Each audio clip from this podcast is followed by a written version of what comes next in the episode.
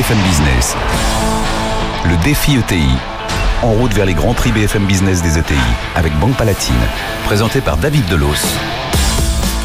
Et oui, émission spéciale du défi ETI jusqu'à décembre. Duel d'entreprises dans plusieurs catégories. Deux dirigeants vont venir euh, vanter les mérites de leur entreprise, nous présenter leur stratégie, partager leur réussite. Et à la fin de l'année, en décembre donc, nous décernerons les grands prix BFM Business des ETI en partenariat avec la Banque Palatine.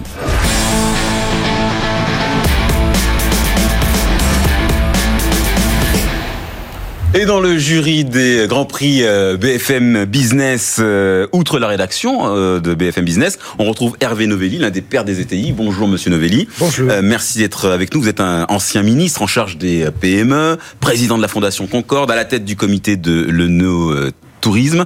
un petit mot avant de présenter le reste du plateau. Pour vous, une ETI familiale, c'est quoi fondamentalement? Pour moi, c'est l'ancrage territorial. Et c'est à la base d'une industrie saine et forte. Et c'est parce que euh, on a beaucoup moins de TI qu'on aurait dû avoir, ou que celles-ci sont parties ailleurs, qu'on souffre d'une industrie faible en France et autre membre du jury, Alexandre Montet. Bonjour, Bonjour Monsieur Montet, directeur euh, délégué général du, euh, du METI, le mouvement des entreprises de taille intermédiaire. même question pour vous, une ETI familiale, ça représente quoi? C'est l'essence du long terme, David. C'est la capacité de se projeter, de construire dans la, dans la durée une industrie solide, robuste. Je partage totalement ce que disait Hervé Novelli à l'instant. C'est le déficit de TI qui est une anomalie de notre tissu économique qui fait aujourd'hui qu'on a un profil de désindustrialisation aussi euh, poussé. Et vous l'avez compris, hein, il est question du Grand Prix euh, de l'ETI familial. Euh, deux candidats en lice. Christian Guyader, bonjour. Bonjour. Vous êtes venu défendre les couleurs de Guyader Gastronomie, le traiteur qui est implanté en Bretagne. Christian Mass, bonjour. Bonjour. Euh, vous, vous êtes le président du groupe Sotis, le spécialiste des produits de beauté et de la cosmétique. Alors, comme à chaque fois, on va procéder par ordre alphabétique, comme ça on ne pourra pas nous soupçonner de favoritisme quel qu'il soit. On va donc commencer par l'aventure Guyadère, aventure qui a commencé dans les euh, années 30 en Bretagne, fief d'une dynastie qui a fait du goût une affaire de papille et de famille. Delphine Liu, Juliane Antoine. C'est l'histoire d'une petite charcuterie familiale devenue une ETI de plus de 500 salariés. Aujourd'hui, Guyader Gastronomie concocte toujours pâtés et rillettes, mais l'entreprise s'est diversifiée avec des poissons fumés, des cakes salés et des produits végétaux fabriqués sur ses six sites de production bretons. Sylvain Barrault est le responsable de l'innovation. La force de Guyader aujourd'hui, c'est de faire des produits comme fait à la maison, avec, euh, dans le cadre d'un cake, euh, euh, des œufs, du lait frais, de la farine, des, de l'emmental râpé, des olives et du jambon, exactement comme on pourrait faire à la maison. La marque compte aujourd'hui plus de 1000 références et met régulièrement au point de nouvelles recettes.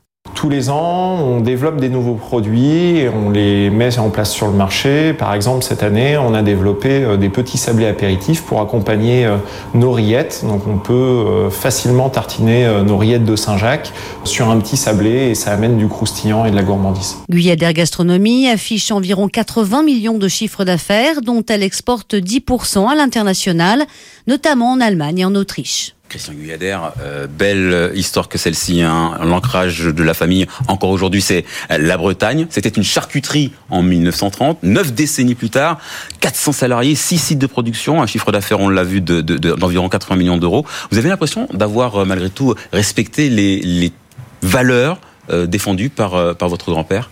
Surtout, je dirais, parce que finalement, l'histoire, euh, on, ne la voit pas passer, cette histoire. Euh. moi, je dirais que c'est une histoire simple, hein, une histoire toute simple qui commence dans un petit padelin donc, euh, de 1200 habitants, l'André Verzec, dont mon grand-père est, originaire, sixième enfant d'une famille de sept enfants, de paysans. Euh, quand on est paysan, euh, on a eu l'intelligence de ne pas couper la ferme en sept. Et donc, euh, quand on est paysan, on sait tuer des cochons. Quand on sait tuer des cochons, on sait faire de la charcuterie. Et donc, il s'est simplement installé dans, le petit village en bas de la ferme pour ouvrir une charcuterie. C'est comme ça que l'histoire a commencé. Et donc, cette histoire, finalement, elle a été vraiment très simple du début jusqu'à aujourd'hui pour moi. Je vois Alexandre Montet qui opine du chef.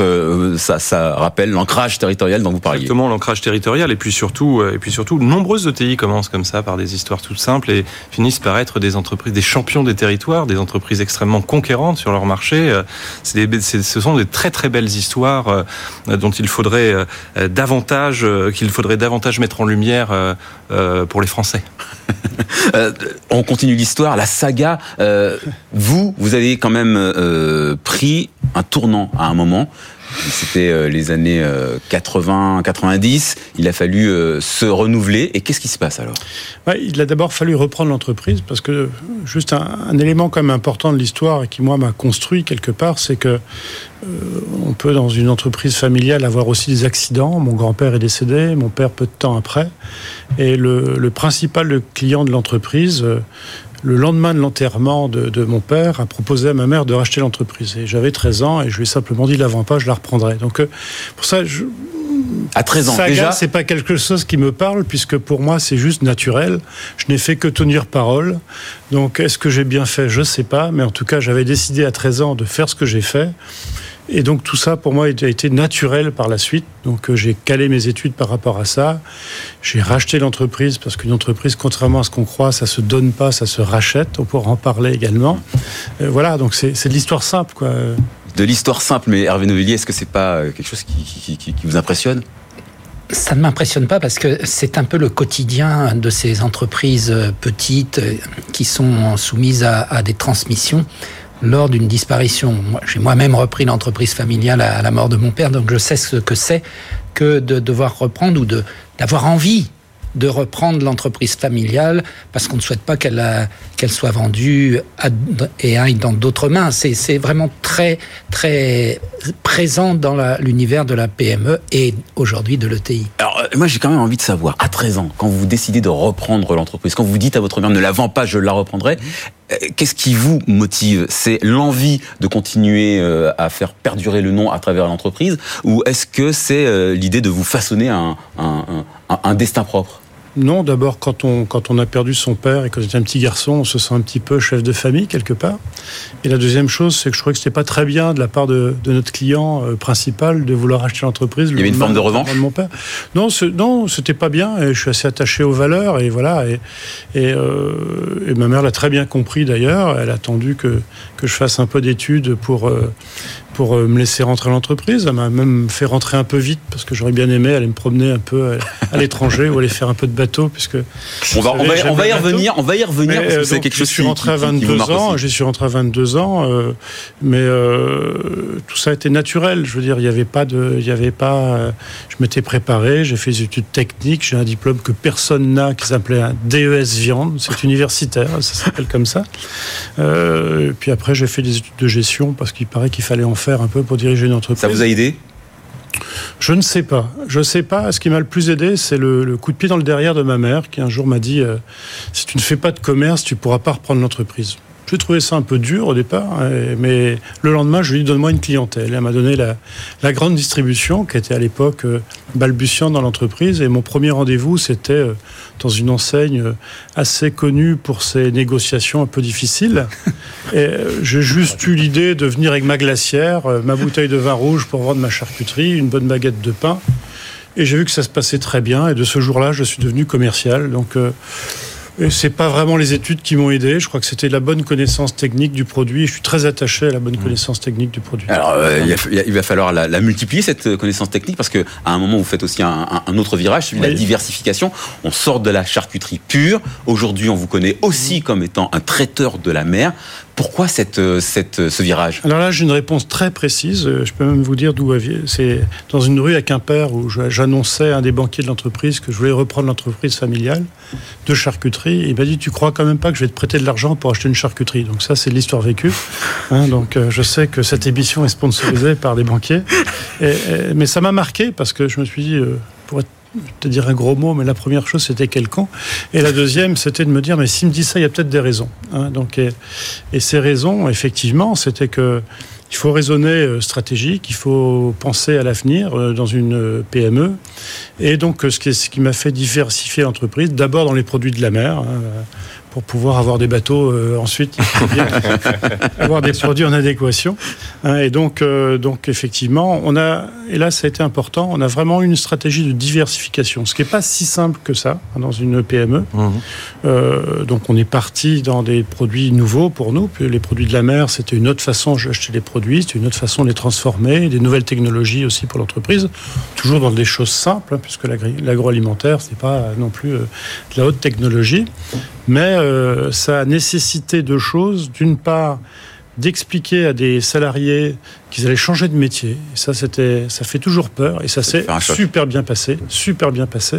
Et la deuxième, c'était de placer l'innovation comme euh, vraiment la première valeur de l'entreprise. Alexandre Montet, on peut parler d'une diversification réussie. Une diversification absolument réussie, mais qui est, on sent euh, dans, les, dans, vos propos, monsieur, l'attachement au produit, qui est un des, une des caractéristiques, un des éléments de l'ADN de, euh, des, entreprises de, des entreprises de taille intermédiaire et des entreprises familiales. Il y a, une, il y a un attachement euh, passionnel au, produit euh, et, ce qui fait toute la force. Une fois qu'on est bien assis sur son produit, une fois qu'on a la, on, est en recherche de qualité permanente, on peut se diversifier parce que la base est extrêmement et la base du business originel est extrêmement euh, extrêmement solide.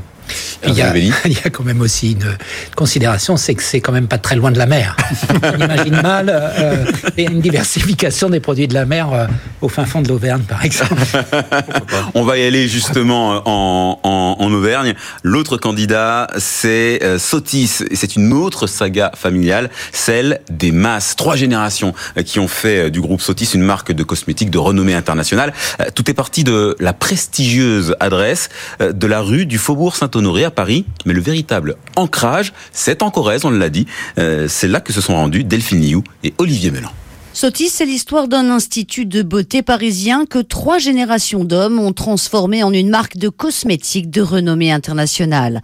Frédéric Mass co-dirige le groupe avec son frère Christian. Mon père a entrepris le développement de l'entreprise à l'international et mon oncle euh, lui, s'est chargé du développement de l'entreprise en France. Euh, nos partenaires, ce sont des instituts de beauté indépendants, des spas hôteliers de prestige.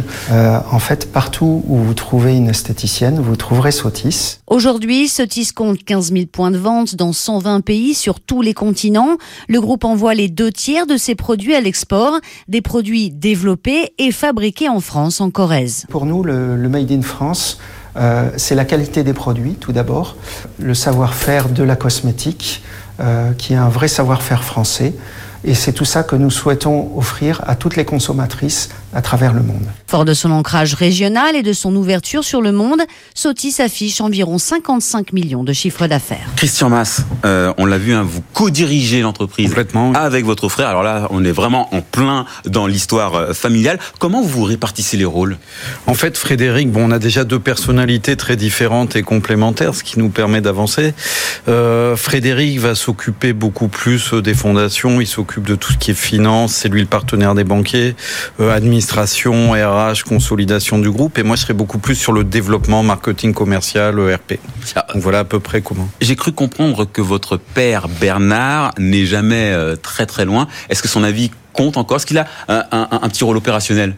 Oui, enfin oui et non, mais Sotis, c'est sa chair, clairement. Et, euh, et il est surprenant. Moi, j'ai une histoire, bah, quand, quand, on a lancé cette crème euh, en collaboration avec Bernardo, j'arrive tout de suite dessus, qui est notre crème aujourd'hui étendard en porcelaine de Limoges, faite dans les hauts fourneaux à, 100 km de Brive. Euh, on a lancé ça, alors on avait fait une grande convention internationale où on a invité tout notre réseau export. J'ai fait la présentation avec le marketing, on leur a expliqué à quel point elle est fabuleuse, etc. On sort de la convention deux jours après, il me fait, et 128, c'est quoi ce nom? Et c'est un peu ça, Bernard. c'est qu'il va toujours mettre le doigt sur. Et il sera encouragé par moment aussi. Il n'a pas un rôle opérationnel pur, mais il a un œil sur tout. Il a un œil sur tout et, euh, et, et, c'est important euh, que son avis soit entendu également. Bah, c'est vital, enfin. Complètement. C'est vital pour lui, c'est vital pour vous. Bien sûr, oui. Alexandre Montet. Belle histoire. C'est une magnifique, c'est une magnifique histoire, et ce qui est une magnifique histoire qui rend compte de l'attachement territorial des, entreprises de taille intermédiaire et des entreprises, des entreprises euh, familiales. Ce sont des entreprises patriotes, c'est des entreprises du travailler et du produire en, France qui portent euh, les savoir-faire français euh, à, l'international. Et effectivement, il faut, il faut le, faut le dire et, très, très, très fortement. Hein, la France est leader mondial sur bien des secteurs. Alors effectivement, la cosmétique est un secteur qui est, qui est, qui est très, très, très, très porteur mais nombreuses ETI sont leaders sur leur marché à l'international. On a plus de 600 champions sur les marchés à l'international. Hervé Novelli Oui, je voudrais appuyer ce que vient de dire Alexandre.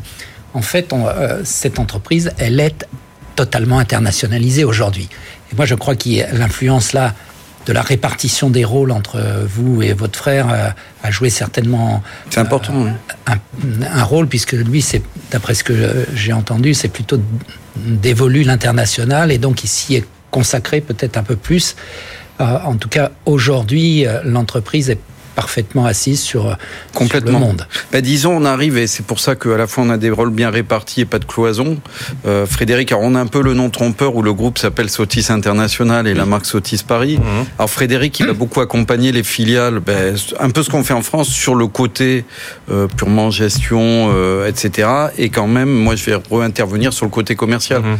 Mais c'est important, quand on parle de filiales, on va de 3 à 50 salariés. Mhm. Donc cette, cette complicité, elle est obligatoire pour que ça fonctionne de toute façon. Alors, il y a la complicité entre frères. Tout à l'heure, on parlait de, de, votre père, Bernard, qui euh, est effectivement toujours dans, dans, un coin hein, et, prêt à vous délivrer euh, ses, ses conseils. Euh, est-ce que vous vous sentez, du coup, une obligation de réussite?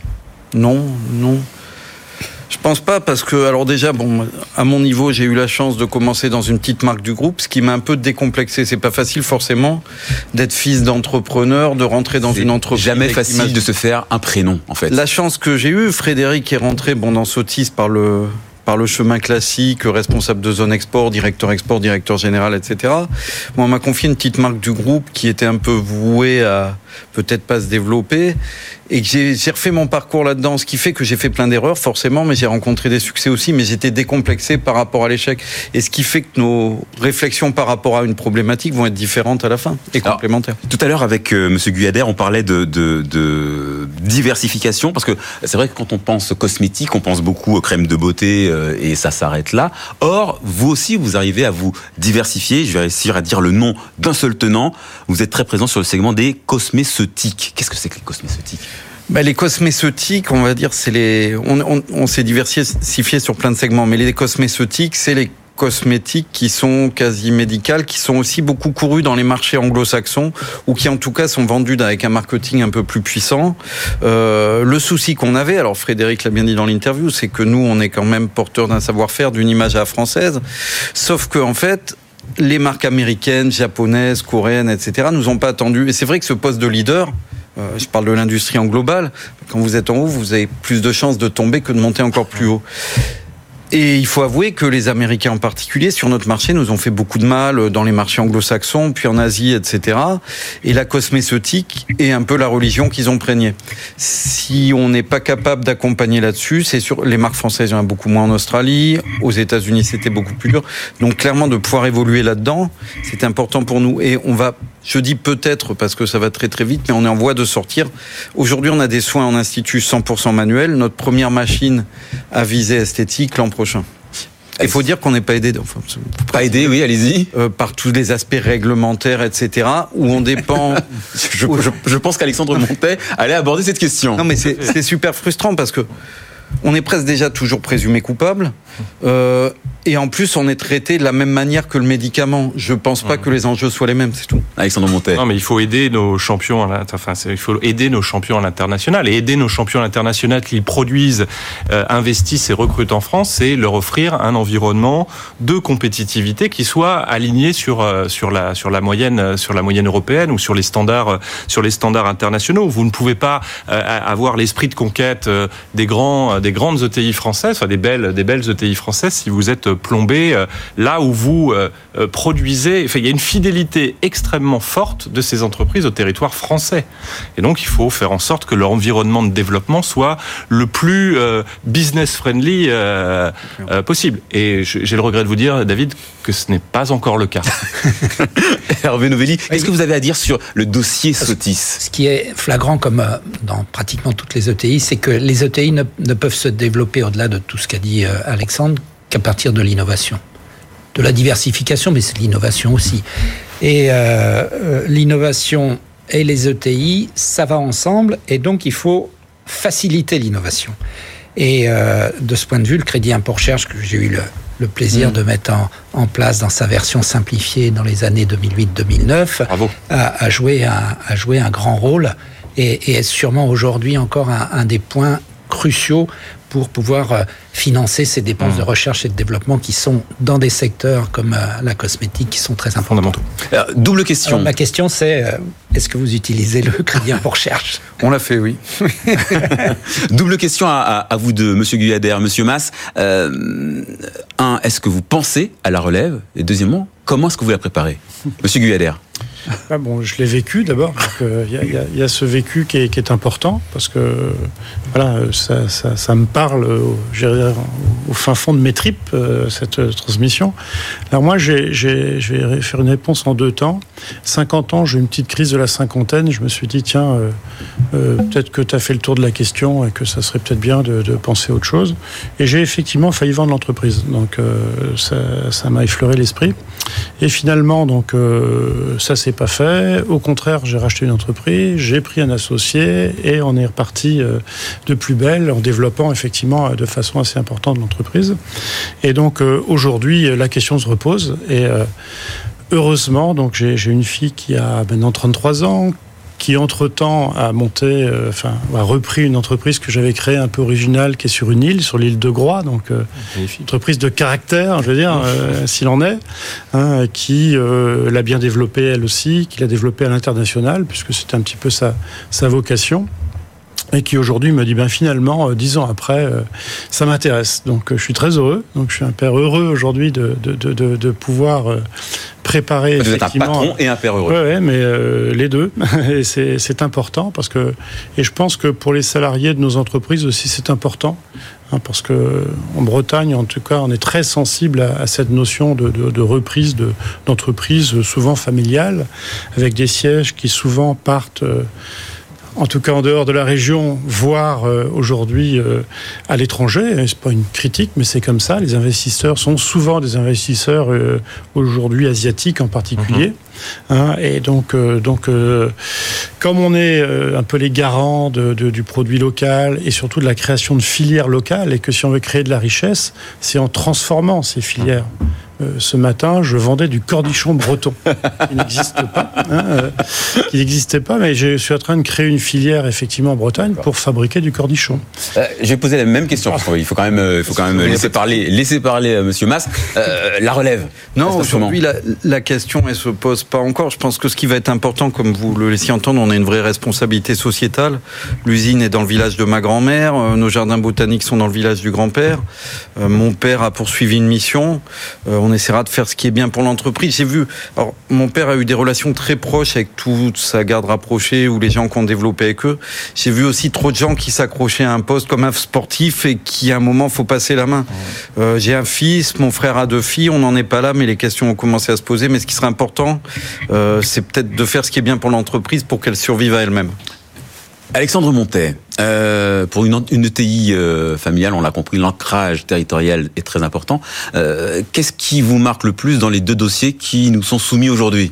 C'est l'élan de responsabilité vis-à-vis -vis des territoires. C'est des entreprises à racines.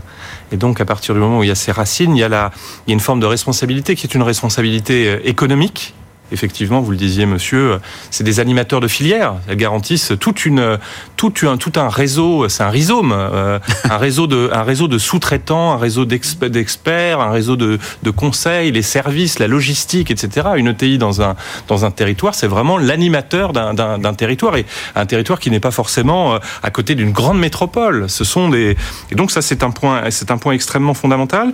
Et le deuxième, le deuxième point, c'est euh, dans la transmission, la transmission de l'entreprise familiale, la dimension de bâtisseur. C'est vraiment, on a, euh, face à ces entreprises, ces ETI, la notion de la notion de, bâtisseur de long terme.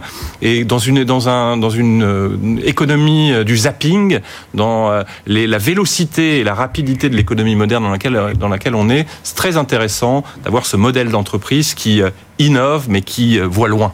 Hervé Novelli, dans les deux dossiers, qu'est-ce que vous retenez? Bah, Je retiens euh, le caractère familial qu'on trouve euh, dans les ETI.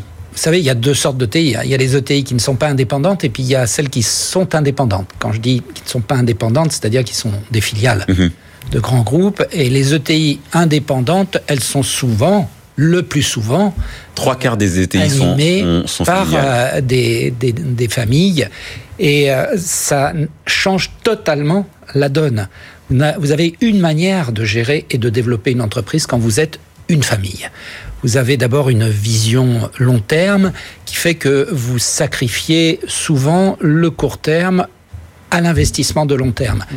Et ça donne euh, des, une vision, une pérennité, une stabilité euh, sur le long terme qui est très utile en, euh, quand arrive une crise quand vous avez une crise, eh bien les ETI, en 2008-2009, les ETI ont beaucoup mieux résisté que les autres. Merci Hervé Novelli, merci Alexandre Montet, Christian Guyader de Guyader Gastronomie, merci euh, d'être, euh, d'avoir été notre invité. Remerciements également à Christian Mass, président du groupe euh, Sotis. On se retrouve à la rentrée pour un autre duel, une autre sélection euh, des Grands Prix. Le Grand Prix, la cérémonie, ce sera euh, le 10 décembre prochain. Nous, on se retrouve la semaine prochaine pour une nouvelle édition de Défi ETI sur BFM Business.